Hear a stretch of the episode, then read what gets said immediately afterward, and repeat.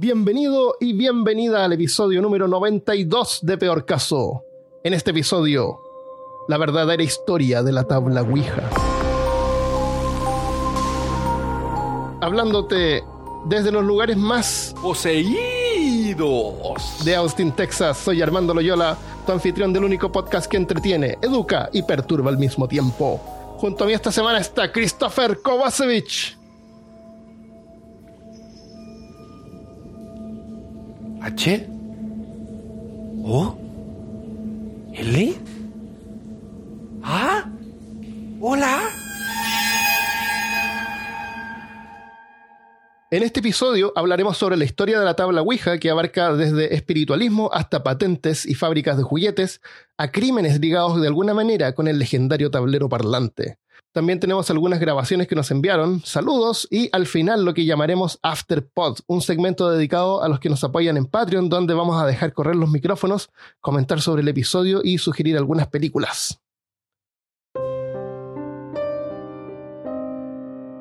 Esta historia comienza en 1848 en una pequeña villa llamada Hydesville o Hydesville en el estado de Nueva York. Las hermanas Fox, Maggie de 15 años y Kate de 12 y su madre despertaron en medio de la noche con un extraño ruido. Era como algo golpeando el piso de madera de la casa. Su madre asustada les dijo que podía tratarse de un fantasma. La casa podría estar embrujada. Oh. Una noche cuando los misteriosos ruidos comenzaron de nuevo, Maggie junto a su madre intentó comunicarse con esta fuerza espiritual. Dijo, haz como yo, y comenzó a contar y aplaudiendo al mismo tiempo. Su madre se sorprendió cuando escuchó que el fenómeno respondía al mismo ritmo. Ella aplaudía y, él, y se escuchaban así los ruidos en la casa. La señora Fox desafió al ruido pidiéndole que respondiera con la cantidad de golpes de cada de la edad de cada una de sus hijas. El fenómeno respondió correctamente cada una de las edades e incluso la edad de Emily, que había muerto cuando chica. Oh. En ese tiempo la gente moría. Chica. Claro, hoy en día la gente no muere. no, se morían hacia los antes de cumplir 15. Ah, ya. Y después, y después antes de cumplir 30. Le preguntó si era un ser humano quien hacía estos ruidos. No se escuchó sonido de vuelta. Luego preguntó si era un espíritu. Si es así, que golpeara dos veces. inmediatamente se escucharon dos golpes. Maggie y su madre eh, continuaron entrevistando al espíritu que por medio de varios golpes reveló que había sido asesinado en la casa años antes y había sido enterrado en el sótano. Maggie y Kate podían comunicarse con los espíritus, aunque curiosamente Kate nunca estaba presente cuando Maggie hacía las preguntas. Oh. Su madre estaba sorprendida y pronto la familia invitó a los vecinos a presenciar el fenómeno. En un tiempo sin internet o Netflix, que el vecino te diga que venga a escuchar ruidos misteriosos. debió, debe haber sido como ir a ver un nuevo episodio de Magnum o Lost. Claro, era venir a era juntarse a ver Game of Thrones el domingo en la noche. Claro. La cantidad de curiosos visitantes fueron aumentando cada día. Lía, su hermana mayor que estaba casada, no vivía con ellos, vio una oportunidad y ayudó a sus hermanas a ganar dinero con sus demostraciones. Les creó una cuenta en Patreon.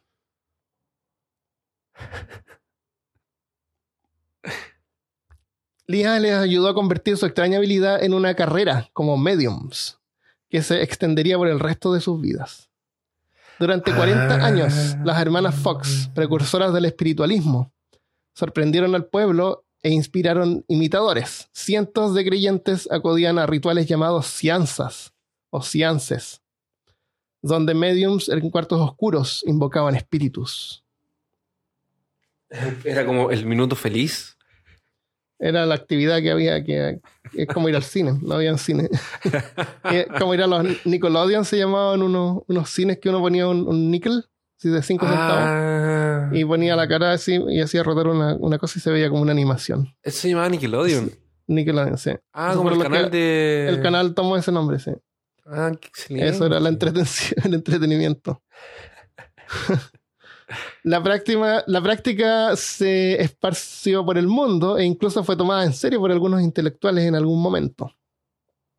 40 años más tarde, en 1888, Margaret admitió que todo había sido un invento. Cuando chicas, para bromear con su madre, que era muy supersticiosa, habían atado una manzana a una cuerda y la dejaban caer de la cama mientras pretendían dormir. E- En ese tiempo como que las casas todos dormían en la misma habitación. Ya. Eh, luego Kate ayudaba haciendo ruidos y respondiendo por los supuestos espíritus. Pero de todos modos, la práctica se había esparcido y fue el inicio de una nueva religión llamada espiritualismo. Ajá. Y al igual que muchas religiones, a nadie le importaba si era un fraude o no, mientras les diera algo para creer. De todos modos, es interesante notar que el ingenio de las hermanas mediums y cómo fueron mejorando su acto. La- las hermanas Fox pensaron trucos para mejorar la ilusión y comunicarse con los espíritus. Golpeaban el piso con los pies y tenían un truco para hacer levitar las mesitas. Debe haber sido como con las rodillas. Como, claro, o con, con- con cuerda, me imagino, ¿no? A lo mejor no era ni tan complicado. No, ¿tú crees que no? Ah. Como que la golpeaban así con los pies y la gente se lo tragaba. la levitaban con la rodilla y, y ya. claro, deben haber usado cuerdas y cosas así simples, palancas, qué sé yo. Y eran generalmente mesitas chicas. Los participantes se sentaban alrededor de la mesa con sus manos sobre ellas y los espíritus se comunicaban haciendo ruidos o moviendo la mesa. Respuestas sí o no eran simples, pero deletrear un mensaje más largo haciendo ruidos era tedioso y tomaba mucho tiempo. Ah, era como código Morse. Claro. Ojalá el fantasma se llamara Alex en vez de Christopher. Las hermanas Fox descubrieron que si los espíritus podían mover una mesa, seguro podían mover algo más pequeño y fácil de manejar. Ah, elemental, mi querido Watson. Claro. Pero obvio que ellas podían. Obvio que si el espíritu tiene esa fuerza. Y ese, claro, además y que ese puede mover algo más chico. Eso. Si abre y cierra sugerencia- puertas, ¿por qué no va a poder mover un Eso. vaso, por ejemplo, arriba de eso? Una sugerencia fue hecha simultáneamente en Estados Unidos. Esto estaba como de moda en todos lados, entonces como bien difícil saber quién inventó lo que sigue. Ocurrió como simultáneamente. Eh, Esto fue después del boom de las hermanas, me imagino. Esto fue en el medio del boom de las hermanas. Ya. en 1853. En 1888 fue cuando la hermana dijo que era falso. Así que en este, en este momento todos creían que era verdad. Bueno, los que creían en esto. Una sugerencia fue hecha simultáneamente en Estados Unidos y Francia en 1853. Un espíritu pidió, un espíritu pidió que un lápiz fuera atado a un pequeño canasto. Del, como del porte de una taza, un canastito así como un- una taza. y el medio... mi según lo que hemos visto, los espíritus son bien exigentes porque siempre están pidiendo cosas. Pero es que imagínate que tú eres un espíritu y van y tienes que deletrear golpeando una mesa, así como súper lento. Como, por favor, por favor, hazlo más fácil. Y les explico cómo hacerlo más fácil. Oye, pero pensando así un poco más, yo estaba pensando con- mientras me contabas de que iba a ser el episodio, que por mucho que sea falso y la gente sepa que es falso, el, como que juegan con esto de hablar con un ser querido que está Ah, sí. muerto, que acabó de Ujú. fallecer, entonces Es la gente está, eh, la gente está en una, en una, es, es un tema delicado, entonces Sí, la gente está en una posición de, de creer. Eh, y, y siempre, y falta, por ejemplo, en una familia de cuatro, si hay uno que quiere creer o hay uno que quiere tratar o quiere ver cómo Ujú. es, es muy fácil arrastrar a todo el mundo a participar Sí, de una de sesión de, de espiritismo, de Así pasó. medium y cosas así. Sí. De hecho, la hoy en día, pues la gente, la gente que se va a ver la suerte, la, se- la- esa gente se aprovecha de personas que están, están así como en duelo, Ajá. entonces están como más abiertas. Pero es una vergüenza que les traten de sacar plata a esa gente. Que les traten de, de abusar y, y robarles dinero, haciéndoles creer algo. La posición de los medios generalmente es como que les da pa- les dan, les dan paz a esta gente, les ayuda como a, A, pa- a- a- Ah, eh, superar.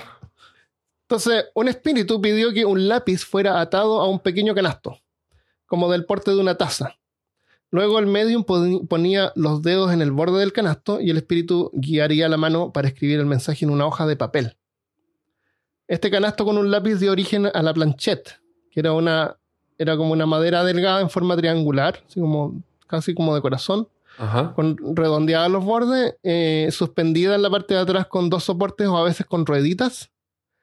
y adelante con un lápiz insertado en un agujero.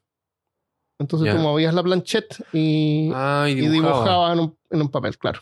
Dibujaba en un papel y como tenía ruedita era fácil de moverla. Él o las medium descansaban los dedos sobre la planchette, porque esta planchette ya se podía usar solo. Y el espíritu la guía para hacer dibujo o escribir en una hoja de papel. Eh, vamos a poner en peorcaso.com slash 92 una imagen del resultado de esta escritura automática. Y el, el, Son y el, el puras como espíritu, vueltas. el espíritu era como ingeniero o arquitecto para diseñar ese... ese... No, no, el espíritu, el espíritu lo que diseñó fue el canasto con un lápiz amarrado. Eso ah, el otro fue una... fue. Claro, una- esto es como la mención que puede ser francesa, claro, que inventó aquí. Entonces hay una forma fácil de poner un lápiz que escriba y fácil de moverlo. Se dio cuenta que era más fácil. Claro, claro. Pucha, el espíritu Claro. podría haber hablado con los otros espíritus. Y les podría haber dicho, pero, pero esto se esparció y, la- y las planchettes se hicieron populares.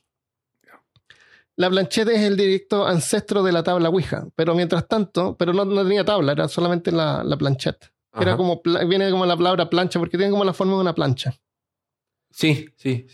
Eh, Yo me imaginé como la misma puntita del, de la Ouija, la misma, pero con claro. rueditas y po- un lápiz en un poco más elevada y un lápiz en el medio, claro. que es eso como mismo. que haría como un com- como un com- como un compás. Claro, es como un sí. cuando amarras el lápiz a un compás. sí. A un compás. Tenía un tornillo que se ajustaba y apretaba el lápiz. Mientras tanto, otros comenzaron a experimentar con otros métodos un poco más complicados, con máquinas que ayudaban a los supuestos espíritus a deletrear sus mensajes sin necesidad de golpear la mesa. Un fabricante de relojes norteamericano inventó una máquina de, para comunicación con espíritus que parecía como la cara de un reloj redonda, con números de 0 al 9 y el alfabeto deletreado alrededor. Y la respuesta es sí o no. Sí o no y no sé. Otro mejoró el diseño incluyendo una palanca que el medio empujaba levemente y hacía girar la aguja del reloj. El, o sea, eh, tenía como dos palancas, era como una, una un plato así circular Ajá. con las letras y los números alrededor, el- la aguja que se giraba y dos palancas que la gente podía poner. Y si tú te cargabas en el, en el centro, como que la aguja se movía. Ah, Sí. era como una balanza. Claro, una, una especie de balanza, Una especie de balanza. Entonces, dependiendo de cuán- cuánta fuerza ponía la gente, eh, Se se, movía podía la mover la aguja. claro. Y este se llamaba el Spiritoscopio. Spiritoscopio. Habían algunas máquinas que cabían sobre una mesa, o sea, esto tú lo podías poner sobre una mesa, pero habían otras más grandes que los mecanismos con poleas y cosas, era la mesa en sí. Tenía un montón de cosas y mecanismos que, que hacían girar la, la- el dial, es súper complicado. O sea, era, Había era- una- era una mesa especial con. Claro, la mesa era especial. Exacto, sí. Y súper complicado. Y totalmente innecesario. Había otra máquina llamada Pito o Fito, P-H-I-T-O, Fito, el lector de pensamientos. En estas dos personas se sentaban, eh, sostenían las perillas. Los supuestos espíritus guiaban para hacer eh, girar un puntero, también como un reloj. Ese era el que te decía yo, que la gente eh, apoyaba las perillas. Fito, el lector de pensamientos. Entre todos los artilugios, lo que ganó más fama fue la simple planchette, que inició su popularidad en Francia, luego en Europa y el resto del mundo. La gracia de la planchette, aparte de ser económica, compacta y barata de fabricar, era que no requería la asistencia de un medium para funcionar. Cualquiera podía comprar una planchette y usarla en su casa. Se vendieron cientos de miles por todas partes. Y dejó a los medios sin trabajo. claro, porque ir a una sesión de medios es caro. Más barato comprar una planchette. Sea su propio medium. Eso es un medio de ser tu propio medio. La planchette que sostenía el lápiz fue usada al principio para lo que se llamaba escritura automática. Voy a citar de- desde los lugares más ocultistas de Wikipedia. La escritura automática o el fluir de conciencia es el proceso o resultado de la escritura que no proviene de los pensamientos conscientes de quien escribe. Es una forma de hacer que aflore el inconsciente. El resultado en un papel son líneas, vueltas y recovecos que supuestamente los espíritus guiando la mano del practicante podían revelar mensajes del más allá. Era cuestión de interpretar los garabatos. Parecía una L, a lo mejor esta es una E, lee, como vueltas. La planchette era un adelanto sobre el sistema de golpear la mesa, perdón, de hacer que los espíritus golpearan la mesa, pero aún así, descifrar las escrituras en el papel era complicado. Existían también, y a lo mejor el, el papel en ese tiempo no era muy barato. No era como que ah, voy a comprarme una resma a la esquina, Eh, a la farmacia. Claro. No, en ese tiempo en las farmacias no vendían papel. Pero Existe- vendían el. Ah, no, tampoco vendían el, el tónico número 35 del Dr. Pinko. Solamente las que estaban ligadas con el. No, todavía no. Estamos Todavía muy, no, muy todavía antes. Sí, Sí. Hay que esperar unos años más. Existían también los diales como relojes. Así que no pasó mucho tiempo en que a alguien se le ocurrió combinar las dos cosas. Totalmente revolucionario. Letras preescritas. Oh, preescritas. Ya vienen escritas. Ah, Esto es como el celular. Oye, vamos a juntar una cámara fotográfica con un teléfono y hacer un celular. no. Pero ¿cómo? Increíble. En la, claro, fue totalmente revolucionario. Las letras ya venían preescritas en un, en un tablero, No, ya no tenías que escribirlas tú. claro, y las podías reusar siempre.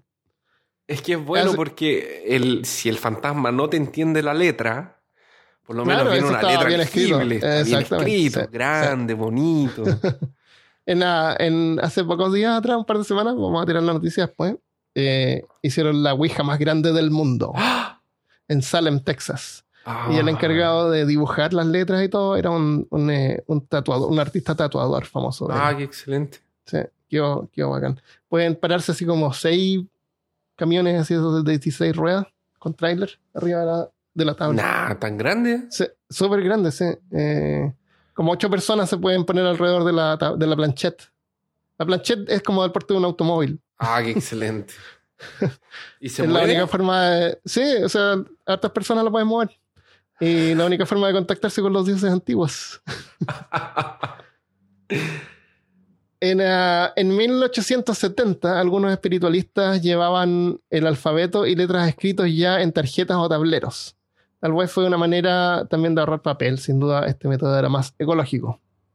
Para 1886, claro, Menos trabajoso también. Claro, sí, No, y aparte que te da un estándar distinto, porque si llega con un maletín y saca un, un- un- ya un armado, ya está todo así como Claro. bonito. Y, y además la- eso tiene como, lo puedes adornar con solcitos y Sí, luna. y le pones como es la, la tabla cosas, Ouija ahora. y- exacto, y chiches. En una de esas había gente que lo tenía como en un, como en un tablero de ajedrez, ¿sabes? Ese tablero de ajedrez Claro, como un maletín. Claro, Claro. como un maletín. Entonces, eso te da estándar. Como... Claro, y, a- y además algo que tú puedes comprar y vender. Además de Es eso. un, produ- entonces, es, es un producto ahora. es distinto cuando tú tomas un medium que llega y te dice, oye, ¿tienes un papel y un lápiz para hacer Claro, no, que a otro que llega, y te pone una cosa arriba de la mesa. eso. Ni siquiera eso. Si ya tienes una mesa y, pongamos las manos acá y Claro, te golpea con el pie. manos, claro, No. te levanta con la rodilla, ¿cachai? Es como No, otro afuera, nivel. no, otro, nivel. sí. Profesional. Profesional. Claro. si voy a hacer, si, si voy a traer un embustero a mi casa, que sea uno bueno, Claro. que sea el mejor. El mejor embustero. Para 1886, estos tableros tenían nombre: tableros parlantes. Cualquiera los podía fabricar en. Qué nombre horrible. Pero si así se llama, el, talking board. Eh, el tablero que habla. Ay, el tablero, el que tablero habla. hablador, sí, de talking board. Tablero parlante. Suena Ajá. mal en español. A lo mejor es porque no estamos muy acostumbrados a escuchar esa frase. Puede ser. Es que parlante para nosotros es el amplificador. Claro, imagino un tablero con, un, con uno de esos con esos altavoces, así como gritando Es en la calle. ¿Te acuerdas que habían la, la- en la radio habían eh, tenían la- los equipos, las radios Sí. antiguas era la radio y los dos parlantes, po. Para Sí. mí esos eran los parlantes. Claro. Es por donde sale la voz de la, de la directora decían. en el colegio. Ah, claro. Sí. Eso se llaman tableros, eh, tableros que hablaban. Tableros hablantes. Eh, cualquiera los podía fabricar en su casa con una navaja y un marcador, o con pintura. Jugando con ellas entre dos personas, luego de hacer alguna pregunta, pronto la planchette o marcador comenzaba a moverse. Las dos personas podían pensar que la otra era la que estaba haciendo el movimiento, y igual que hoy en día muchos lo hacían para divertirse y otros más supersticiosos se sorprendían más con los mensajes del oráculo, que presentaba y provenían de seres queridos o muertos, o eran augurios del futuro, eh, depende de lo que tú querías hacer con ellos. Otros pensaban que el tablero parlante era peligroso o maligno, pero no muchos en ese momento. Eh, por ese tiempo un periódico contó sobre una familia que se había obsesionado tanto con el tablero parlante que el padre de familia lo había quemado.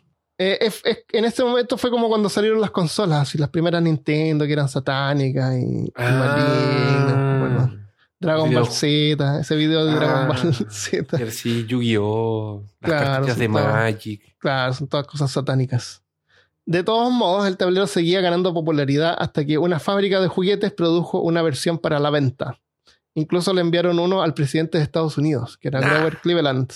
El, el presidente en ese tiempo respondió, Reconozco con agradecimiento el tablero parlante que me han enviado como regalo de matrimonio. Lo acepto como prueba de un sentimiento amable y de amistad, y puedo admirarlo por su ingenio. Pero no creo que pueda probar inmediatamente sus poderes para revelar el pasado y pronosticar el, el futuro en ese tiempo los políticos eran como más, más, decentes. Claro. Hablaban un poco más cordiales. una persona, Elías Bond, se le ocurrió presentar una versión que llamaba Ouija o tablero de la suerte egipcio. Porque en ese tiempo también estaba de moda lo egipcio y las momias y todo lo misterioso venía de Egipto. Así que medicina egipcia, todo egipcio era como místico. Claro, la gente eh, en vez de invitarte a tomar un vino, te invitaban a abrir una momia. claro. Egipcia. y lo describía como un juguete o juego en la que dos personas se podían entretener haciendo preguntas y obteniendo respuestas según las letras del tablero que el tablero indicaría como con la plancheta.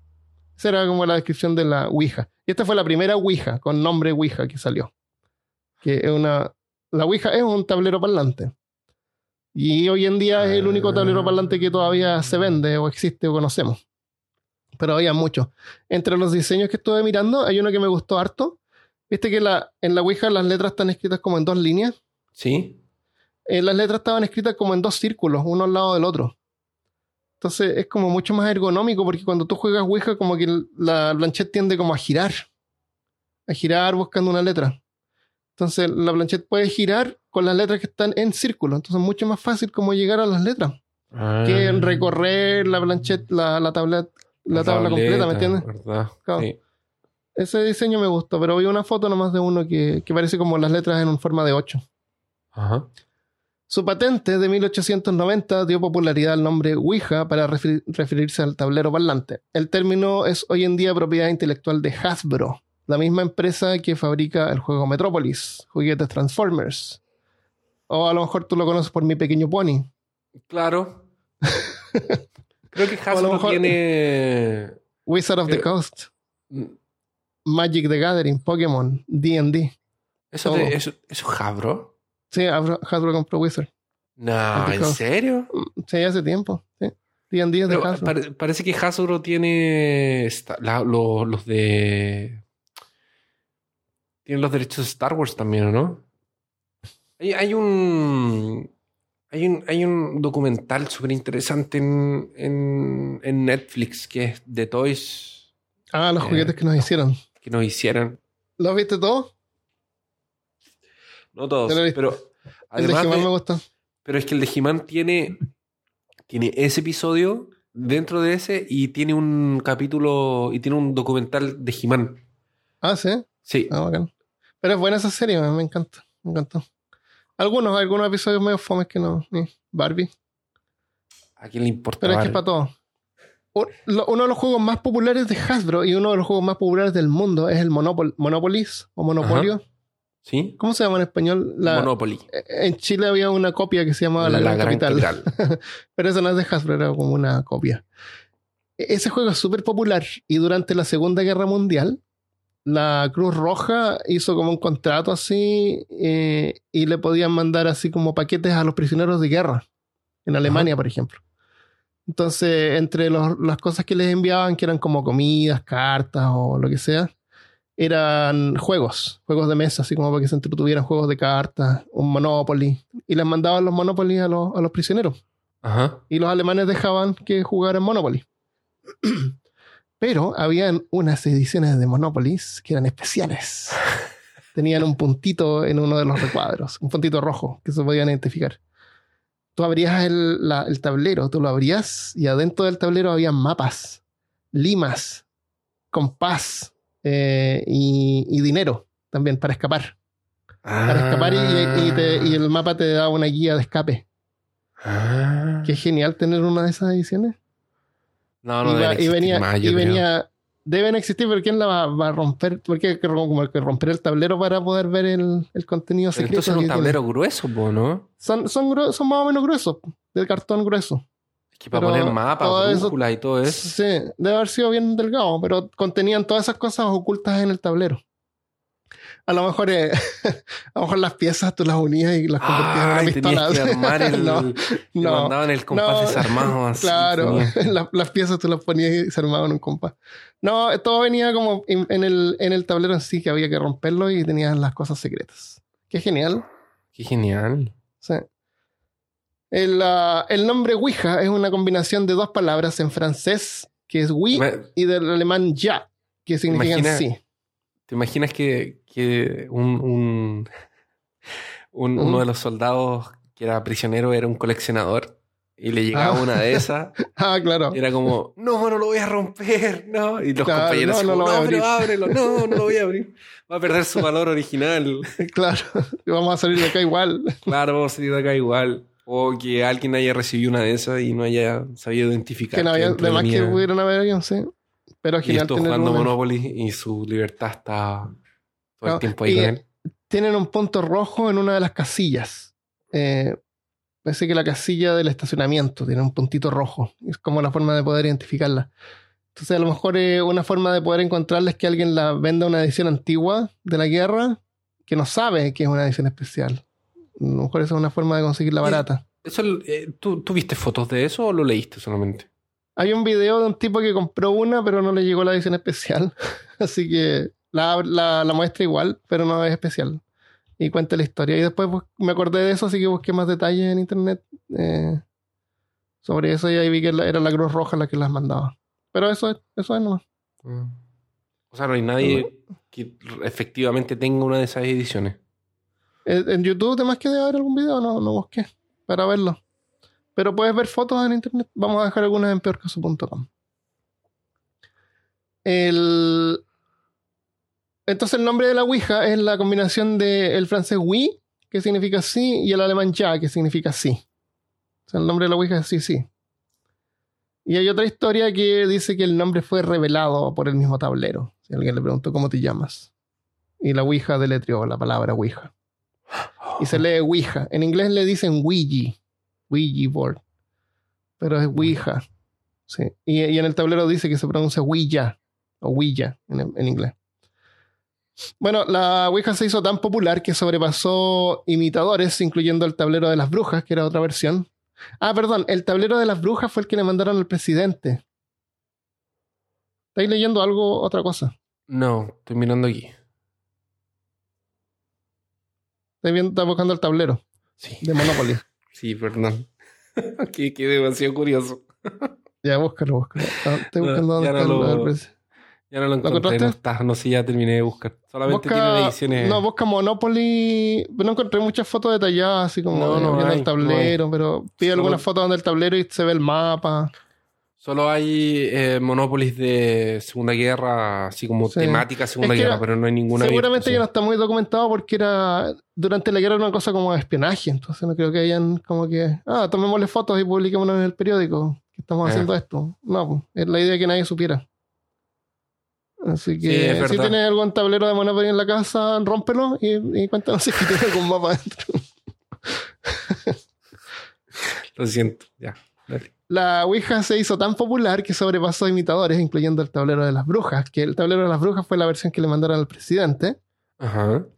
Esa compañía confesó que no podía competir con la magnífica Ouija y se retiraron del mercado. Ah, Pero otros demandaron a Bond reclamando que él no había inventado el tablero. Hubieron un montón de demandas, casos legales para evitar que otros vendieran el tablero, tableros similares. Bond también, que es el que había patentado la Ouija, eh, trató de demandar a otros y, y un montón de problemas. Pero no es necesario inventar algo para ganar dinero. Un empresario llamado William Fult trabajó en el diseño de la Ouija original para mejorarlo y obtuvo los permisos exclusivos para fabricar el tablero. Él fue el que realmente hizo famosa la tabla Ouija que conocemos hoy. Fult ganó millones junto a su familia que controlaron el producto durante seis décadas. O sea, eso, eso es lo que hacían. Hasta 1966, cuando el hijo de William Fult ya ya de edad, decidió vender la compañía del juego de tableros a Parker Brothers. Por ahí vi que por un dólar. Ah, no te creo. No creo, porque ganaban No. millones, sí. Pero lo- son de Parker Brothers. Cuando a Ford le preguntaron si creía en la tabla Ouija, se reía y decía que no era espiritualista. Para él era solo un producto y una historia comercial de éxito. La patente de la tabla la describe como juego de salón y funciona a través del movimiento involuntario de los músculos de las manos de los jugadores. Eh, a, a- a- a menos que sea movimiento a propósito. Además que están jugando un montón de amigos y uno se le ocurre moverla y Ah, los demás sí. siguen. Esa es la- la- ese es el juego. Sí, Siempre hay un Armando en el grupo. Esas cosas para tra- tra- traumar a los Christopher claro. del grupo. Pero la, la- Porque yo estoy Pero- seguro que si nosotros jugáramos eso, tú ibas a mover la cuestión y te decir, Armando, estás No, moviendo. Tú me ibas a a decir, el que no, yo no estoy moviendo nada, Christopher. No, Esto tú está moverías y dirías solo. eso. Mira, mira cómo se mueve solo. Y así como, no, Claro. está moviendo solo. tú la moverías y dirías eso. Eso es lo que diría alguien que la mueve.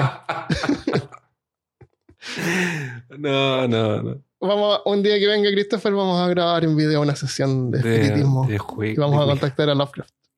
Y vamos a poner en video para que la vea. Estoy seguro que si contactáramos al Lovecraft, le, dij- le- nosotros le preguntáramos, ¿estás ahí? Él nos respondería así como, tal vez, Tal vez. quizás. claro. Él tenía un sentido del humor muy característico. Particular.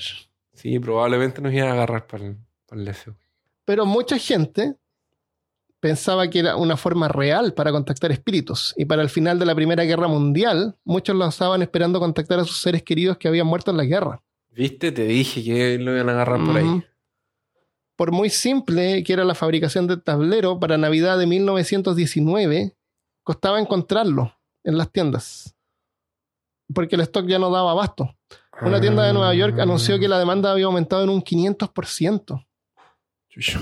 Si, O sea, perdón. si hubieran Eh, si la, si la tabla Ouija hubiera sido inventada hoy en día, cada año saldría así como la tabla Ouija 2, la tabla Ouija Excel, la, La tabla, tabla Ouija Ouija. 8S Plus.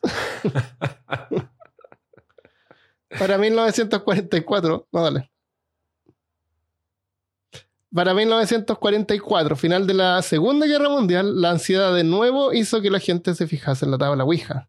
Durante la recesión, la, la gente se suicidaba. Cuando Sí. inició la, ce- la recesión en Estados Eh. Unidos, y también la tabla Ouija fue usada para contactarse con esa gente. La gente se tiraba, se tiraba de, de- de las ventanas. así Es como horrible, Un sí. montón de gente se tiraba, la- se mataba, se daba tiros. Igual en el 67, durante la guerra de Vietnam. En 1967 se vendieron 2 millones de tablas Ouijas, momentáneamente haciéndola más popular que el épico Monopoly. En un momento, Parker Brothers declaró que el tablero no era un juguete, era en realidad una herramienta para mediums aficionados. No era un juguete, no era un, juego. Conveniente. Pero en realidad eso fue para que le cobraran buenos impuestos como juego Ah, como juego era más caro, pero si no era un juego era más barato. Era y más apelaron barato. a la Corte Suprema, pero perdieron. Trataron de pasarla por no juego.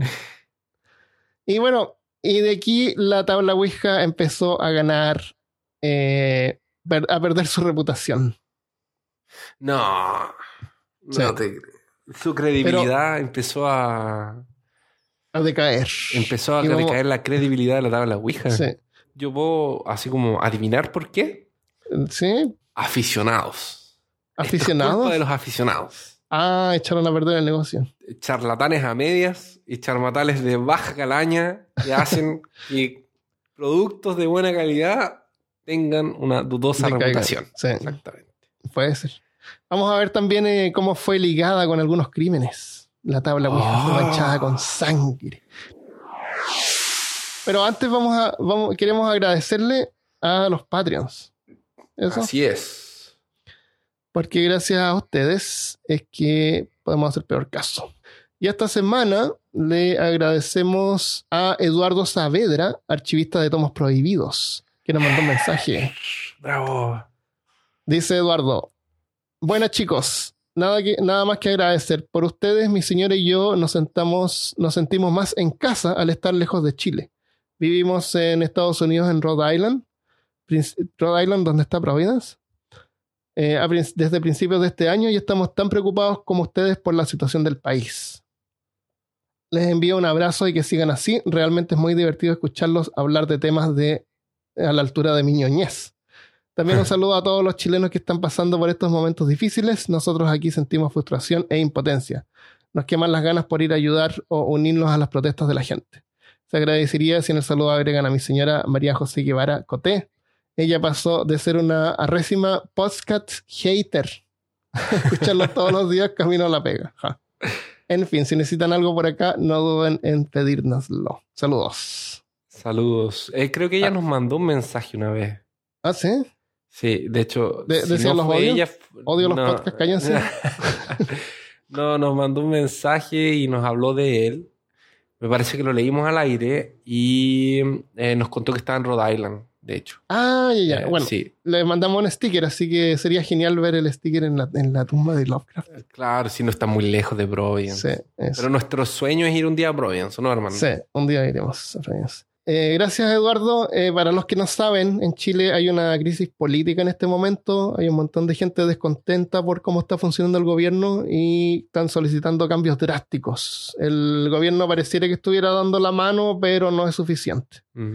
Así que eh, ayer, por ejemplo, se juntaron en el centro de Santiago como, dependiendo de las noticias, entre 850 mil y, di- y 10 millones de personas.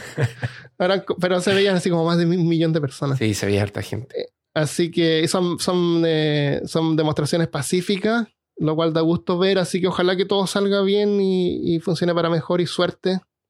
Eh, si vas a ir a las protestas, anda al baño primero. Claro. Y suerte para las familias, me da pena la gente que no puede trabajar porque todo está alterado y hay un montón de problemas. Así que eh, le mandamos un abrazo desde acá. Un abrazo para todos y mucha fuerza. Hoy en día la tabla se continúa vendiendo entre los juegos de tablero en jugueterías y supermercados, porque tú acá puedes ir al supermercado y la encuentras ahí. Y hay ediciones especiales, por ejemplo, tengo una de Stranger Things, Ah, sí, sí. porque es de. Afro, así que cualquier cosa que salga, así, compro la edición de los Transformers, de, de mi pequeño pony. Hay una, una rosada. Ah, Entonces siempre están sacando como ediciones nuevas, porque hay gente que las colecciona y valen así como 10 o 15 dólares. ah, es barato. Claro. Eh, de- tengo, tengo un par, así que ahí los voy a mostrar después en un video. En la- y la de Stranger Things no la he abierto, la voy a abrir en un video. Oh. Para que veamos. Y te vas a dar cuenta que venía incompleta. Ah, ojalá que no. bueno, no es mucho, o sea, son dos cosas. Claro. La tabla y, no, la- y la- Y las instrucciones Eh, la- vienen en la tapa, me imagino. las instrucciones vienen en la parte de atrás. sí. Ah. Eh, ahí, te, ahí te lo voy a mostrar. El, bueno, al menos esto en Estados Unidos. No sé, en otros países debe ser difícil encontrarla. Más encima hoy en día con toda la infamia que, que tiene. no creo que se encuentre. El, ah, pero a lo mejor me, me causa curiosidad. Me gustaría saber si es que en algunos otros países hicieron así como versiones de... Hay una versión de la tabla Ouija en Argentina. O, o en Perú o en Colombia, no sé. Así que si alguien sabe de eso, cuéntenos. Eso me interesaría harto saber. Con una foto. Ediciones locales. Eh, No hay- no las versiones más. ¿No hay ¿Mm? ninguna con vaso? ¿Con vasito así? Sí, te voy a contar una historia que se usaron vasos. Puedes usar un vaso. Lo pones boca abajo y, y lo Lo mueves. dejas así. ok. Sí. El vaso vacío. Si Ah, no- Sí, por favor. Si no, desperdicio de, Eh, de alcohol. Claro. Entonces, estos son ítems de colección y las versiones nuevas vienen con temas de películas y cosas de moda. Desde principios de su existencia siempre hubieron algunos que la consideraban peligrosa. Pero no fue hasta 1919 cuando la inocente y modesta tabla Ouija comenzó a ganar infamia. Un libro de ese año, La nueva magia negra y la verdad sobre la tabla Ouija, era un la verdad que no era verdad. Claro. Advertía, advertía que el tablero no debía ser tolerado en ningún hogar cristiano o dejada al alcance de menores. Un sacerdote católico en 1920 anunció que la tabla Ouija era una herramienta del demonio. Pero claro que era del demonio. Mientras tanto, espiritualistas pensaban que era una herramienta maravillosa, igual que la mayoría de la gente que la veía con asombro.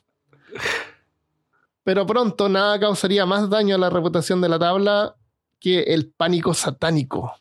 Ah, verdad. De fines de los satánico. 80. Sí. entre los 80 y los 90. en el libro de eh, Stoker Hunt, Ouija, el juego más peligroso, fue escrito en esa época que ahora sabemos que solo fue una histeria colectiva causada por leyendas urbanas. Según cristianos en ese tiempo, seguidores de Satanás estaban raptando y torturando y asesinando a miles de personas. Nada de eso fue verdad. Y los únicos que sufrieron en esa época fueron las víctimas de supersticiosos y paranoicos. Ahí tenemos un episodio de Pánico Satánico. Pánico ver. satánico. Sí. Además, la música rock, juegos como Dungeons and Dragon y la Metal. supuesta tabla. Y la tabla Ouija, por supuesto. Sí, el metal, sí. Todo era satánico. En, en Chile me acuerdo cuando la primera vez Iron Maiden trató de entrar, no los dejaron. Ah, no los porque era dejaron. satánico. Sí. Sí. Pero es que Fue igual. toda una maquinación eso. Fue totalmente legal. Y eh, al final lo que lograron hacer era que el dueño del local donde iban a tocar negara el arriendo a Iron Maiden. Ah, sí me acuerdo. Porque legalmente no podían, no podían eh, no Eh, dejarlos entrar. eh, Y no sí. tenían dónde tocar. Fue toda una maquinación. maquinación. Parece que el obispo llamó al. al- al- Claro, el obispo llamó a un tipo encargado y se encargó de que tiró algunas cuerdas por aquí y allá. Claro, movió algunos hilos. Claro. Unas palancas, golpeó la mesa, subió. Eso la sobre la rodilla, rodilla. Le pegó un rodillazo a una persona en la cara. Eso. Es interesante la historia de Iron Maiden. Búsquenla por ahí, a lo mejor podemos contarla. No, no da para un episodio, pero, pero podemos, no sé, buscar. Eh, libros como La tabla Ouija, una puerta al ocultismo, del autor cristiano Edmund Gruss, explicaba algunas de las preocupaciones. Ciances, que eran las- estas reuniones de medium, Ujú. planchettes y tableros parlantes eran todas partes del espiritualismo, considerado en ese tiempo como una religión. Los espiritualistas creían que esos eran herramientas para comunicarse con los espíritus de los muertos. Muchos autores cristianos citaban que los mensajes de los espíritus contradecían la creencia cristiana. Y aunque los dos creen en el más allá, cristianos creen que los vivos no deberían contactar a los muertos. Además, contactar a los espíritus era peligroso ya que podía atraer demonios. Eso es lo que decían. En, realidad lo que pienso que pudo haber pasado era que los cristianos lo vieron como una amenaza, porque, porque el, el más allá es un misterio en la religión cristiana. Sí. No, no hay que como que pensar mucho así ya, pero ¿y ¿cómo voy a vivir como en una casa, hay departamentos? ¿Cómo funciona? No, no hay que pensar esas cosas. Entonces, llegar a poder comunicarse, poder hacer preguntas de cómo es el más allá o qué es lo que están haciendo, yo Pero creo es que, que ya... la, la Ouija era, es para comunicarse con gente en el más allá o es para comunicarse con fantasmas que están en el lugar Mira, ahora. la Ouija es todo lo que tú quieras que sea. Originalmente, la- el tablero parlante es el tablero el que te responde. Es como ese juguete que es como una bola 8. No Ajá. sé si lo has visto que tú lo, lo, mueves y como que hay un dado adentro que se, que se gira y te da una respuesta. Sí. Ese en sí es el oráculo. No es que se esté contactando con una entidad espiritual. Ajá. Entonces, de a poco, de a poco la tabla Ouija se fue convirtiendo desde ser el, el- el oráculo en sí a ser un medio de contacto para lo que tú quieras, espíritus, ver el futuro, que la tabla Ouija te diga el futuro, eh, y eh, demonios. Porque Tal vez ángeles, lo que tú quieras que sea. a mí lo que me lo, lo que me lo que me causa la sensación es que lo- el cristianismo no quería que esto se propagara de alguna forma porque la única cosa con la que podrían estar haciendo contacto a través de la tabla es con demonios, porque el espíritu de la persona no queda en la tierra y no hay cómo Claro. comunicarse con ella. Entonces, lo que ellos querían hacer era, decían que era diabólico, porque los demonios van a mentir y van a decir que son la persona querida, que se hacen pasar. exacto. Entonces Claro, te hacen y creer como que la- son... y- como esta, esto era una especie de religión, le estaban quitando adeptos a la, a la religión cristiana. Sí, sí, sí. Porque la gente, en vez de buscar respuestas en la iglesia y en, Claro. en Dios, iban a buscar respuestas y consuelo en la tabla Ouija y en los En medios. la tabla que costaba 15 dólares. Eso. Claro. Entonces, claro, empezó a ganar mala reputación. La tabla Ouija era solamente diversión, sin ningún peligro, hasta que resultaba peligrosa.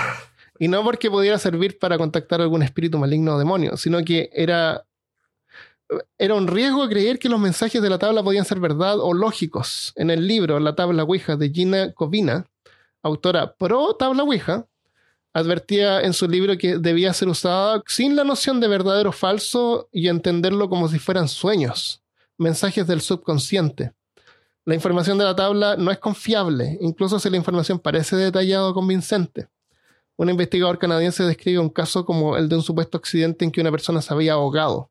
La tabla indicaba la dirección del hermano del difunto. Al final resultó que la dirección no existía y el accidente nunca ocurrió.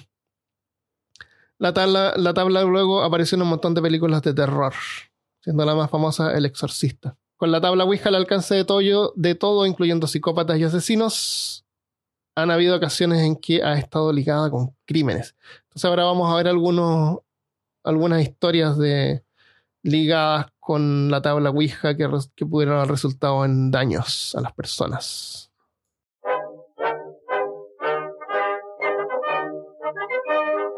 Oklahoma, 2001.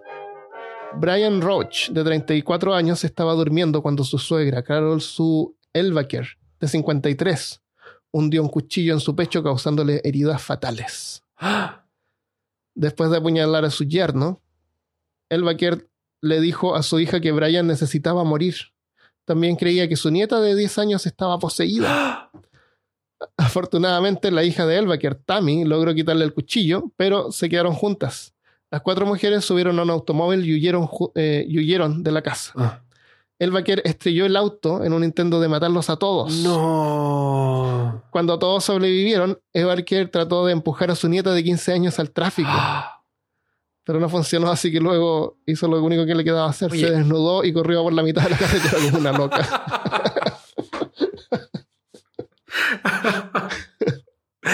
Es un pésimo asesino, no, no pudo matar a nadie. No, mató al yerno, mató al yerno. Ah, verdad, pero pero estaba durmiendo, así que igual fácil. No, igual lo agarró por sorpresa, pero el resto No puede ser más fácil, claro. salió corriendo. Sale corriendo desnuda. Esa es la, la próxima vez que yo fracase en alguna cosa que quiero hacer. Sí, sí, claro. Si nada te funciona, desnudo queda y eso. corriendo. claro. El episodio psicótico se había producido inmediatamente después de que el vaquero había utilizado la tabla Ouija con su familia. Oh. Según el asistente del fiscal de distrito, Brett Burns, el vaquero, su hija Tammy y sus dos nietas de 15 y 10 años jugaban con el tablero Ouija mientras Brian dormía. La, abuela- la abuela había interpretado el mensaje de la tabla Ouija como que Brian debía morir y que la menor de 10 años era maligna también, como su padre. Cuando un adolescente de 14 años fue hospitalizado por ser acuchillado en Westlaco, Texas, en el año 2012, la ¿Por policía... qué tú hablas cosas malas de Texas, Christopher? ¿Ah? ¿Por qué hablas cosas malas de Texas? Te- Dijimos que no íbamos a mencionar Texas en, en, en peor caso, a menos que fueran cosas buenas. ¿Te acuerdas? Nuestro contrato interno de peor caso Claro, dice que... de, de- de censura, el departamento de censura. no, broma. La policía quedó en estado de shock al descubrir que su amigo de solo 15 años había sido el responsable por el crimen. El caso quedó aún más extraño cuando el sospechoso declaró que una tabla cuija le dijo hacerlo. El responsable y la víctima estaban pasando el rato en la parte trasera de una escuela, cuando las cosas tomaron un rumbo terrible y horroroso. El compañero sacó un cuchillo de 10 centímetros y se lo clavó a su amigo directo en las entrañas. Después lo arrastró hacia un taller mecánico, en donde llamó a una ambulancia. El adolescente de 14 años pasó tres días en el hospital por heridas en su estómago, en su intestino, pero sobrevivió. Qué horrible muerte. Sobrevivió. Qué horrible sufrimiento. Eso. Pero tres días, pero no, no fue una muerte, porque sobrevivió. Ya. Cuando la policía investigaba la situación, descubrieron que el atacante le dio al amigo, le dijo al amigo que declarara que había caído en el cuchillo, así como que se tropezó en el cuchillo. Ah, claro. Así como no, está, estaba con el cuchillo en el, estaba con Ah, el es como cuando las mujeres así que, la- que las golpean y no quieren Claro. decir. Y dicen, no, si es que me caí. Me caí, exacto. Sí, O sea, claro. el amigo tenía el cuchillo en la mano y se tropezó y cayó arriba del cuchillo. Justo en su estómago. Exacto. Qué cosa. Después declaró que la tabla Ouija le había dicho que lo hiciera. El portavoz de la policía de Hueslaco declaró, él realmente creía que la Ouija le dio instrucciones de realizar el crimen, que su amigo era la causa de sus problemas. Y esa es la parte increíble. Oh, Christopher no va a querer ahora ver, hacer, jugar con la tabla No. Ouija conmigo. Ya no quería ahora que no menos. No me voy a caer en algún cuchillo. Oye, en la tabla Ouija debería incluir un cuchillo. Yo creo que se vendería mejor. Así no necesito tener otro cuchillo, Claro. ir a buscar un cuchillo que venga en la ah, caja. Claro, que ya venga en la caja. Claro. Claro, para la que gente la que, mujer se cae. también mató al, al nuero con, una, con un cuchillo. Es verdad. Que venga con un cuchillo. que- Claro, y que- y con, con advertencia de cuidado con caerse. Eh, tengo otra historia. Noticias, estas son como noticias de la tabla Ouija. Ouija News. Natariel Van Jonan, Jon- Jonah, igual como Jonathan de, nuestro amigo de Peor Caso, Ah, verdad. No. Eh, que escribe, se escribe Jonah. Eh, Bar Jonah fue encarcelado en 1999 por secuestrar y asesinar a varios niños a lo largo de su vida. Oh, mira, igual que y ahora se dedica a escuchar podcasts. Claro, no, está creando su propio podcast es también. verdad. Eh, después de su arresto, la policía se enteró del obsceno amor que tenía el asesino por la carne humana. Oh. Cuando descubrieron entre sus cine- cuando descubrieron sus siniestras recetas como la llamada niño frito a la francesa. Claro. Brazo Como humano a la francesa, parmesana. claro. ¿Cómo se llama este que es sushi frito? El, es, eh, tempura. Tempura. Claro. Dedo, dedo, tem- dedo de niño tempura. Claro. Eh, ah, un sashimi pero con una lengua. Sashimi de Mm. lengua. Mm, maravilloso. Como Arjonan había sido un cocinero, muchos vecinos creían que habría servido carne humana durante las barbacoas que hacía en el patio de su casa. Y invitaba a los vecinos. Hacen, hacen como actividades que te invitan a los Ay, Por eso que yo no invito a mis vecinos. te comes la carne humana solito. claro. Cuando Barjonan tenía siete años, estaba obsesionado con una vecina, una niñita también. Para tratar de atraerla, le habría contado que él tenía una tabla Ouija en el sótano de su casa que podía predecir el futuro. Entusiasmada para ver cómo funcionaba, la niñita lo siguió. Una vez que estuvieron solos en el sótano, Barjonan intentó estrangular a la niña. Afortunadamente, la madre de la niña escuchó los gritos y la salvó. Sin embargo, Van Jonan no enfrentó repercusiones reales y continuó su comportamiento horrible en su edad adulta, que lo convirtieron en un asesino. ¿Cuántos años tenía cuando hizo eso? Eh, siete años. Ah, ¿en Siete años ya estaba demostrando cosas y a nadie le llamó la atención. Claro, porque... O sea, si estaba estrangulando a la vecina, deberían haber tomado acciones los padres. oh, Era un psicópata. Eh, lamentablemente él se puede presentar en la niñez. Qué horrible que, que tú descubres que... Hay una película, parece así, como que descubren que su hijo puede ser un psicópata. Pero Dexter no es Eh, eso. no, eh, no, no, eh, es la serie esta de, de. Mindhunter. ah. No, Mindhunter. ah, Mindhunter, la segunda temporada, sí. la segunda temporada, ¿te acuerdas? Sí. Que el, el hijo de uno de los policías, Sí, tiene los trazos lamentablemente, de- ah. el hijo es rarito. sí. Sí. Tenemos más Wiki News. La noche del 20 de julio de 1987, Nock Van Dank se encontraba conduciendo por una avenida en Orlando. Cuando avistó dos mujeres pidiendo aventón. Una de 16 años, Bunny Dixon, y otra de 18 años, Elizabeth, Elizabeth Towner. Eran la verdad satanistas con un plan asesino entre manos. Oh, oh. Los novios de las chicas, Anthony Hall y Daniel Bowen, miraban desde los arbustos. Qué lugar tan clásico para esconderse, atrás de los arbustos. Mientras Dan paraba el auto, mientras Dan para el auto. O sea, él vio las chicas y dijo, esta es la mía, voy a dar unos aventones aquí, conversar con un par de chicas. Sí, si tú ves a una chica en la calle viendo aventón, generalmente es una trampa, así que no Claro, debería y eran dos, y eran como jovencitas, entonces Claro. dijo, no, les voy a dar un aventón. Esperaron por el momento perfecto antes de saltar con un arma, asaltando al estudiante de intercambio vietnamita y tirándolo por el tirándolo al portamaletas del auto. O sea, por calentín asaltó. A lo mejor las quería ayudar. Claro, claro. El cuarteto malvado llevó a Dan a un área alejada y usó un cuchillo de manteca. ¡Cuchillo de manteca! Porque la Ouija no incluye cuchillo, ¿viste? El cuchillo de manqueta que con punta redonda. Es de punta redonda. Oh, qué horrible. Ah, usaron un cuchillo de manteca. Ay, qué horrible. Para tallar una cruz invertida en su pecho. O sea, más dolor y, y sufrimiento Más- todavía porque cuesta más cortar. Está más cortada, no se puede cortar, no, no, no, no tiene punta, entonces no. Nada, horrible. nada. No podían agarrar un, un cuchillo normal, no, un Cuchillo de normal de carne.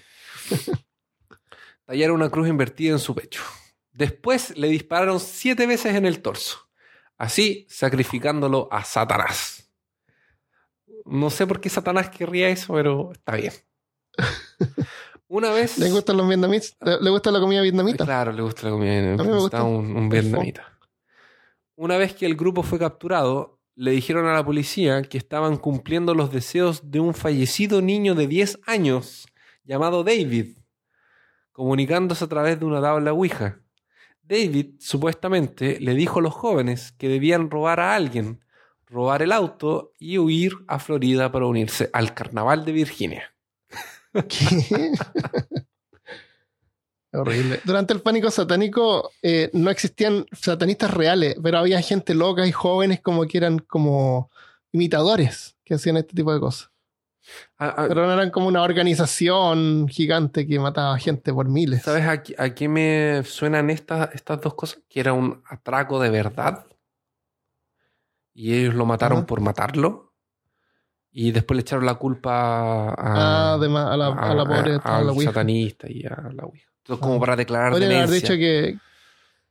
Hubiera sido bueno que hubieran dicho que David les dijo y David dijo que ese tipo lo había matado. Y Claro. después hubieran visto que sí, pero no. Pero no. Ya tenemos más noticias. Wiki News. En 1994, un corredor de seguros llamado Steven Young fue declarado culpable de asesinar a Harry y Nicholas Fuller dentro de su cabaña.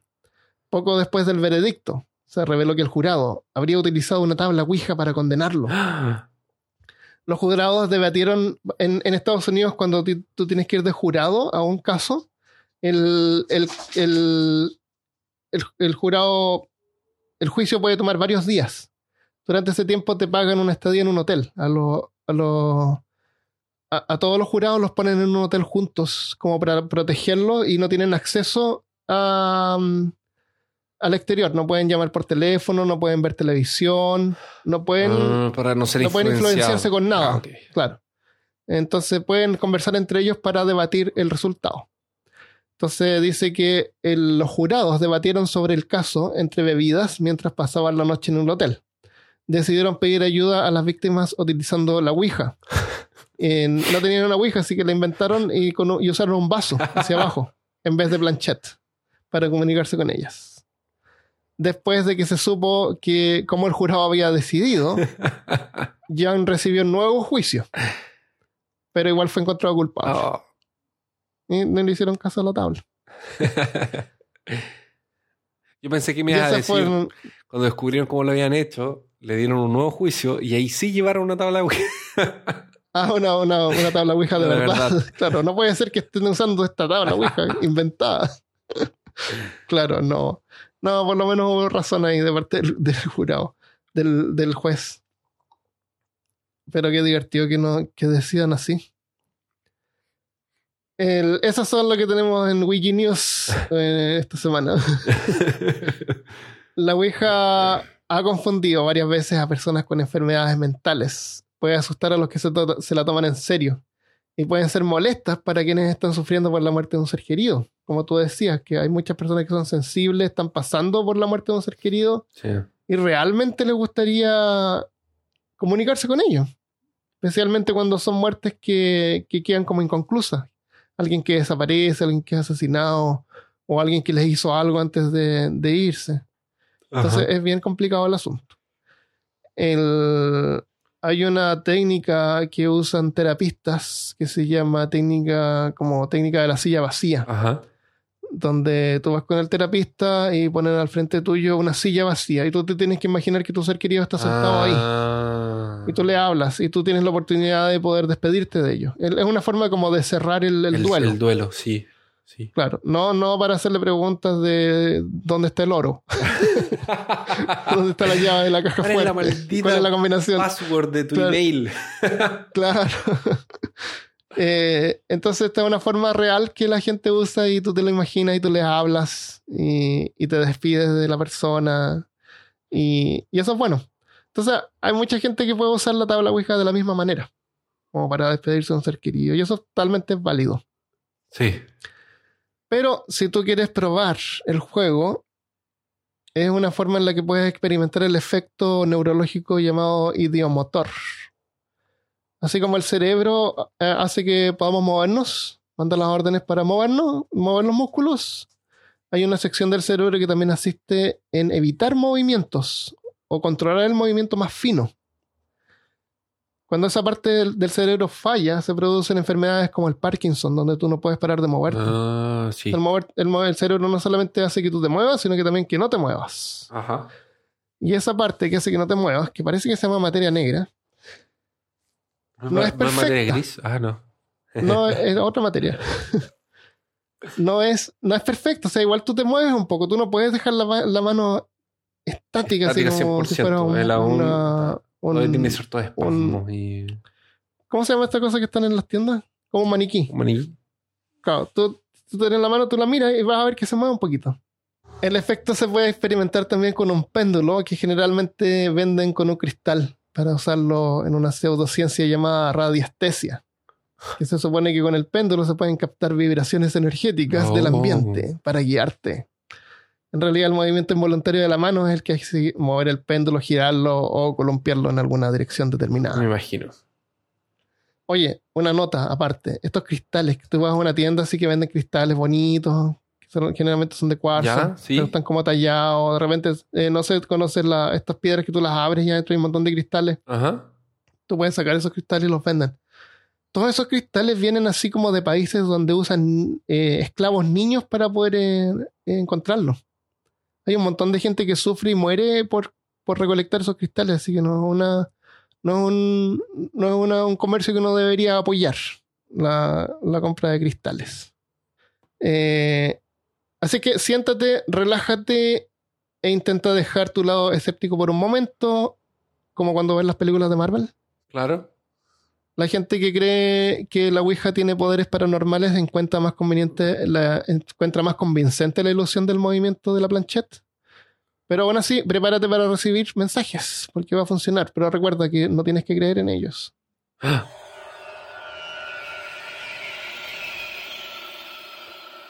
Tenemos algunos saludos y mensajes grabados que nos enviaron, pero antes le vamos a dar la bienvenida a Camilo OE, que nos está apoyando en Patreon y es cazador de lo profano.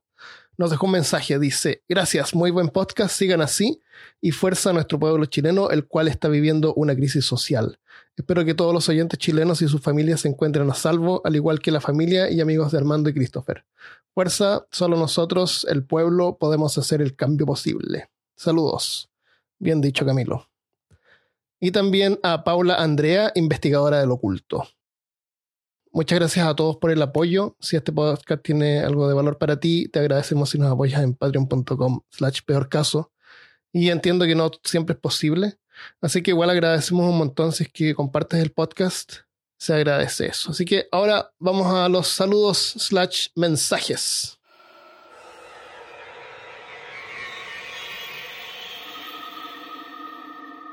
bueno, espero que les haya gustado el episodio.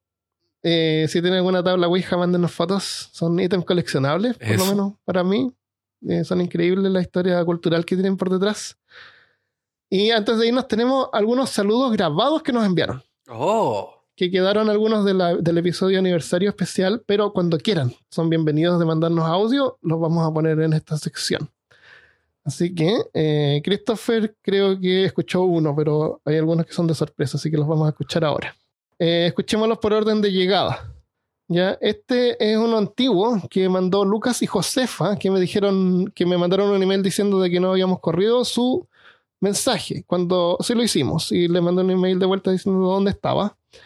Y eh, también enviaron uno que parece que como que no les había gustado cómo había quedado, así que mandaron otro. Pero este no quedó porque lo vamos a escuchar ahora. Uno, dos, tres. Christopher Christopher Kovacevic. Ese es el mensaje.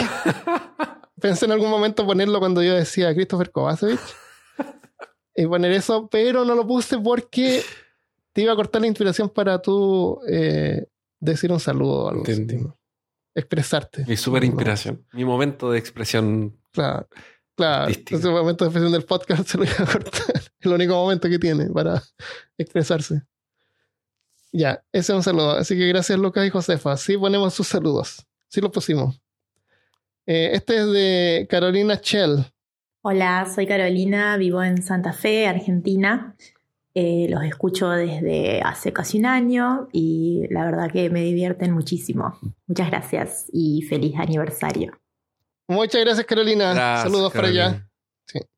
Este mensaje es de Gabriela Díaz. Hola amigos de Peor Caso, mi nombre es Gabriela Mendita Díaz y les mando un saludo desde el lugar más perturbador del Estado de México, Santa Cruz Atizapa. Gracias por todo. Bye. Santa Cruz, el lugar más perturbador. Muchas gracias Gabriela. Oh, muchas gracias. Y ahí este es el último que nos llegó. De Richard ah, Arzamendia. O Arzamendia. Bienvenidos y bienvenida al episodio número 92 de Peor Caso. En este episodio, podcasianos adictos a Peor Caso. Quien les habla, Richard Arzamendi, acompañando a Armando Loyola y a Christopher Kovacevic, desde los lugares más infectados por el virus de Peor Caso. Siempre me imagino haciendo esta intro, así que ahí se las mando. Un saludo especial para Armando, a Christopher y a todos de Peor Caso. Les confieso que soy el fan número uno de Peor Caso. Y mi episodio favorito favorito es el episodio de Rasputin. Y los escucho mientras trabajo.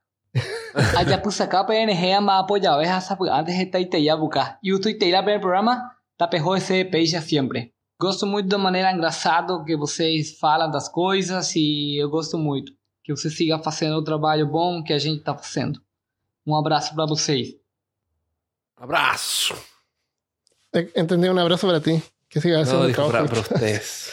Para ustedes. Muchas gracias. Muchas gracias. En forma bilingüe. Mensajes bilingües valen por dos. No, creo que fue trilingüe porque algo dijo que no le entendí antes del portugués. Yo pensé que era portugués, que no lo había entendido yo. No, es otra cosa. Hmm. Hmm, ¿Por qué no se pensó, Richard? no sé. Estaba bueno el mensaje. Me, me acabo de, de, de acordar. Es que me dan miedo esas cosas porque me acabo de leer una. Ayer vi un video de un, de un tipo que paseaba unos perritos en Francia y la señora le paraba en francés, le preguntaba cómo se llamaba el perrito y él le decía así como el nombre de un miem- el miembro viril masculino en español y era un chileno. Entonces era como esa era la gracia del video. Entonces, como que ahora tengo miedo. Yo cuando, cuando mi gato Chochi, que se escapó, cuando nació, eh, tenía los ojos medio cerrados, entonces le, le decíamos Cho porque parecía como gato chino. Ajá. Y pensé que era macho. Y, y después descubrimos cuando van, cuando son chicos cuesta ver, después cuando creció eh, vimos que era hembra. Así que como le decíamos Cho, le pusimos Chocha. Pero en Chile parece que significa otra cosa. Así que le pusimos, le cambiamos a Chochi. Sí. Muchas gracias por todos los mensajes. Muchas gracias. Si lo quieren seguir haciendo, son bienvenidos a contacto arroba peorcaso.com y los vamos a poner sin duda en el podcast. Así que eh, envíen los mensajes grabados con historias o lo que quieran. Eh, pero antes de irnos también tenemos algunos mensajes que nos enviaron a las diferentes plataformas. Gaby Mossi nos mandó un mensaje en Facebook. Dice: Hola chicos, está increíble su podcast. Siempre dicen algo que me hace reír. Su creatividad para cambiarle algo al relato me ha encantado. Por ejemplo, lo del basilisco que lame la almohada cuando te vas al trabajo. Me cae muy bien. Mí- yo, no, yo me di cuenta que no tengo basilisco en mi. No. Ah, no, espérate. Tú despiertas y la almohada está mojada, pero cuando vuelve está seca. Está seca. Ah. Se comió la babita cuando estabas en el Oh, trabajo. my God.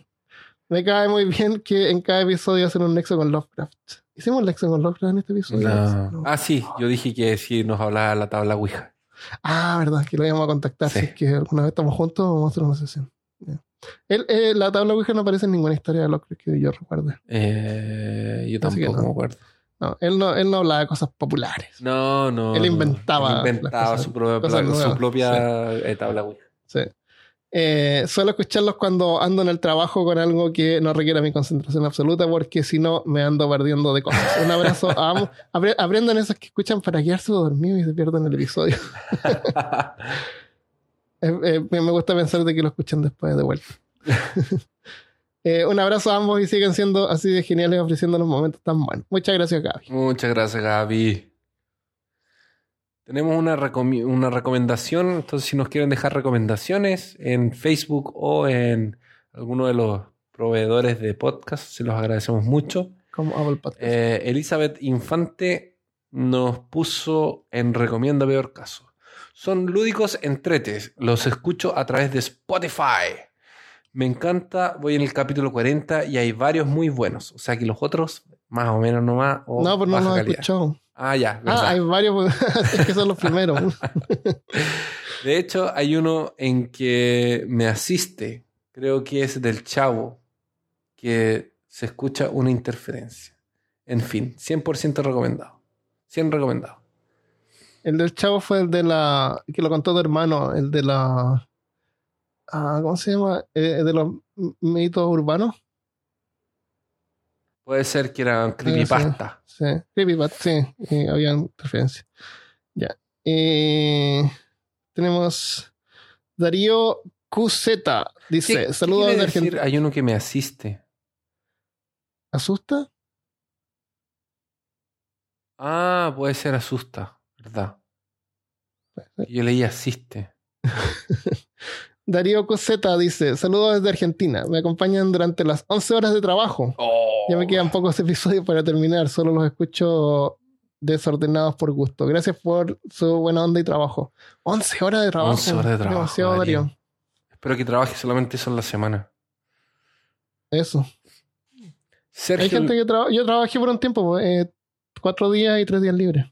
Ah, es verdad. Sí. Eh, Sergio el Medio dice, buenísimo episodio, perturbadoramente educador como siempre. Dicen que Hitler perdió un testículo cuando aún era niño debido precisamente a la mordedura de una cabra. Ah, Me este pregunto cuál fue será la moraleja. Eso de ahí un comentario en YouTube de... sobre el, eh, El el- episodio el- Dr. la historia de Brinkley. Brinkley que, que hacía los trasplantes de gonada, así que no lo he escuchado, escuchen. Y él, él era admirador de Hitler en un momento.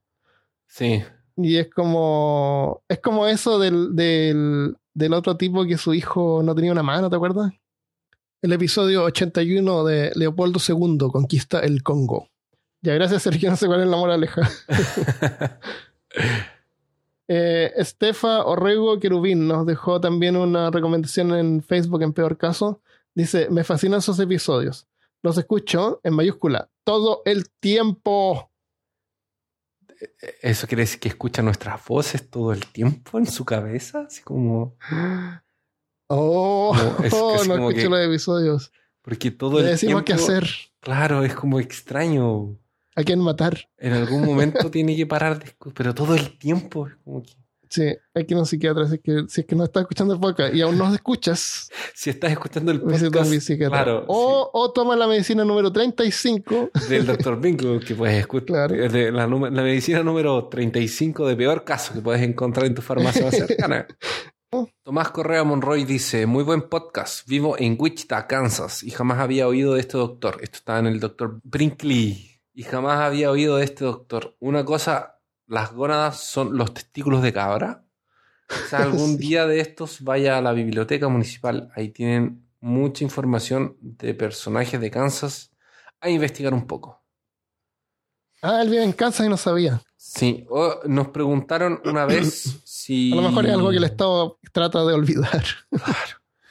Mm, eh, nos preguntaron sobre los testículos de cabra, porque nosotros decimos testículos de cabra y cabra es como el femenino y el macho es el, Cabro. el cabro. No sé. sea, me refería a la, a la, a- al a la goat. cabra. Al goat. Sí, Ya, ok. Sí, es Al bueno aclararlo eso, eso. El goat como especie. claro, la cabra. Las cabras. ¿Eso? Eso. Oye, él va a ir a la biblioteca y va a preguntar sobre el doctor Brinkley. Y va a ver así gente hablando así lejos, así como está preguntando. ¿Sabe? ¿Quiere saber? Ocultarlo. Van a llamarlo así. eh, señor Tomás, eh, por favor, acompáñenos por acá, por favor. Usted que está preguntando por el Dr. Brink. Claro, y después alguien que le comente va a decir, Tomás va a decir, no, re- resulta que no existió nunca. Después nos van, nos va a mandar mensajes diciendo no existió, no existe. Claro, es mentira. Mentira. Fake news. Y nos van a bajar el capítulo de internet. Claro. Como nos han bajado algunos que Claro. misteriosamente no aparecen en Spotify. Y es raro porque uno era el de los, el de los hombres eh, lagarto. Sí, De hombres de negro no lo veo en Spotify tampoco. tampoco. Sí, es súper raro. De repente aparecen, desaparecen. Esos son los misterios. Y a último mensaje. Eh, Verónica Vela dice: Hola, bonito día. Mi nombre es Verónica y soy de México. Actualmente vivo en Chihuahua, cuna de los burritos. ¿Y de los perritos chihuahuas? Conté la historia de los burritos una vez, parece. Sí. Ya. Solo les quería decir que me gusta mucho su podcast, los escucho siempre cuando voy en el transporte público. Ya he escuchado muchos de sus episodios y tengo que aguantarme las ganas de reír porque, porque siento que a lo mejor me veré como una loca o alguien que me puede grabar y luego saldré con en algún meme en Facebook, tipo el mismo video de la muchacha riéndose en el camión con diferentes canciones. bueno, en fin, sigan así. Sigan así, son muy graciosos al hablar de temas interesantes. Cuando deje de ser estudiante y ya sea ingeniera química, los apoyaré en Patreon. Saludos. Mándanos Mm, químicos. Claro, mándanos químicos para hacer Ayúdanos los con químicos. números 37 y 38. de Claro, para, para fabricar nuestros, nuestros ungüentos. Claro, nuestra agua con color. No. no, no es agua con color. Cuando nosotros grabamos los episodios, eh, después de terminar de grabar, generalmente nos quedamos conversando, comentamos algunas películas que vimos durante la semana Ajá. o comentamos cosas sobre el episodio en forma casual. Así que eh, seguimos corriendo los micrófonos y les llamamos Afterpod. Esto que son como unos 15, 20 minutos de conversación, eh, los vamos a dejar en- disponibles en Patreon. Así que si tú eres Patreon, escucha el episodio en Patreon y vas a poder acceder a esto. Si tú quieres escuchar y no eres Patreon por un dólar al mes, nos puedes apoyar y acceder a esto. Vamos a tratar de... eh, no, es información del episodio en sí, no hay nada que tú te estás perdiendo, pero eh, podemos recomendar algunas películas buenas con algún trasfondo que te podría interesar. Y a lo mejor películas que tienen que ver o, o cultura pop. Así que los invitamos a unirse, a apoyarnos en Patreon. Y si eres Patreon, anda a escuchar en Patreon. Eh, el Afterpod, no sé cómo le podemos llamar, así como After conversación está bien. casual. son- Porque es, Podría una forma de agradecer a la gente que nos apoya. Sí, eso, eso. Y tengo una película que te quiero recomendar que yo creo que te va a gustar. Ah, Ya, lo dejamos hasta acá para el resto. Muchas gracias por escuchar. Eh, ayúdenos compartiendo el episo- eh, los episodios de Peor Caso. Y suerte y fuerza a todos los que están combatiendo por su país. Eh, también está ocurriendo en Bolivia. Suerte también a, a los amigos que nos escuchan de Bolivia. Y suerte a nuestros hermanos chilenos y chilenas. Dicen que todas las personas tienen una lucha, están luchando por algo, así que. mucha fuerza. Y si no saben qué hacer, pregúntenle a la tabla Ouija. La- Exacto. Nos vemos. Adiós. Adiós.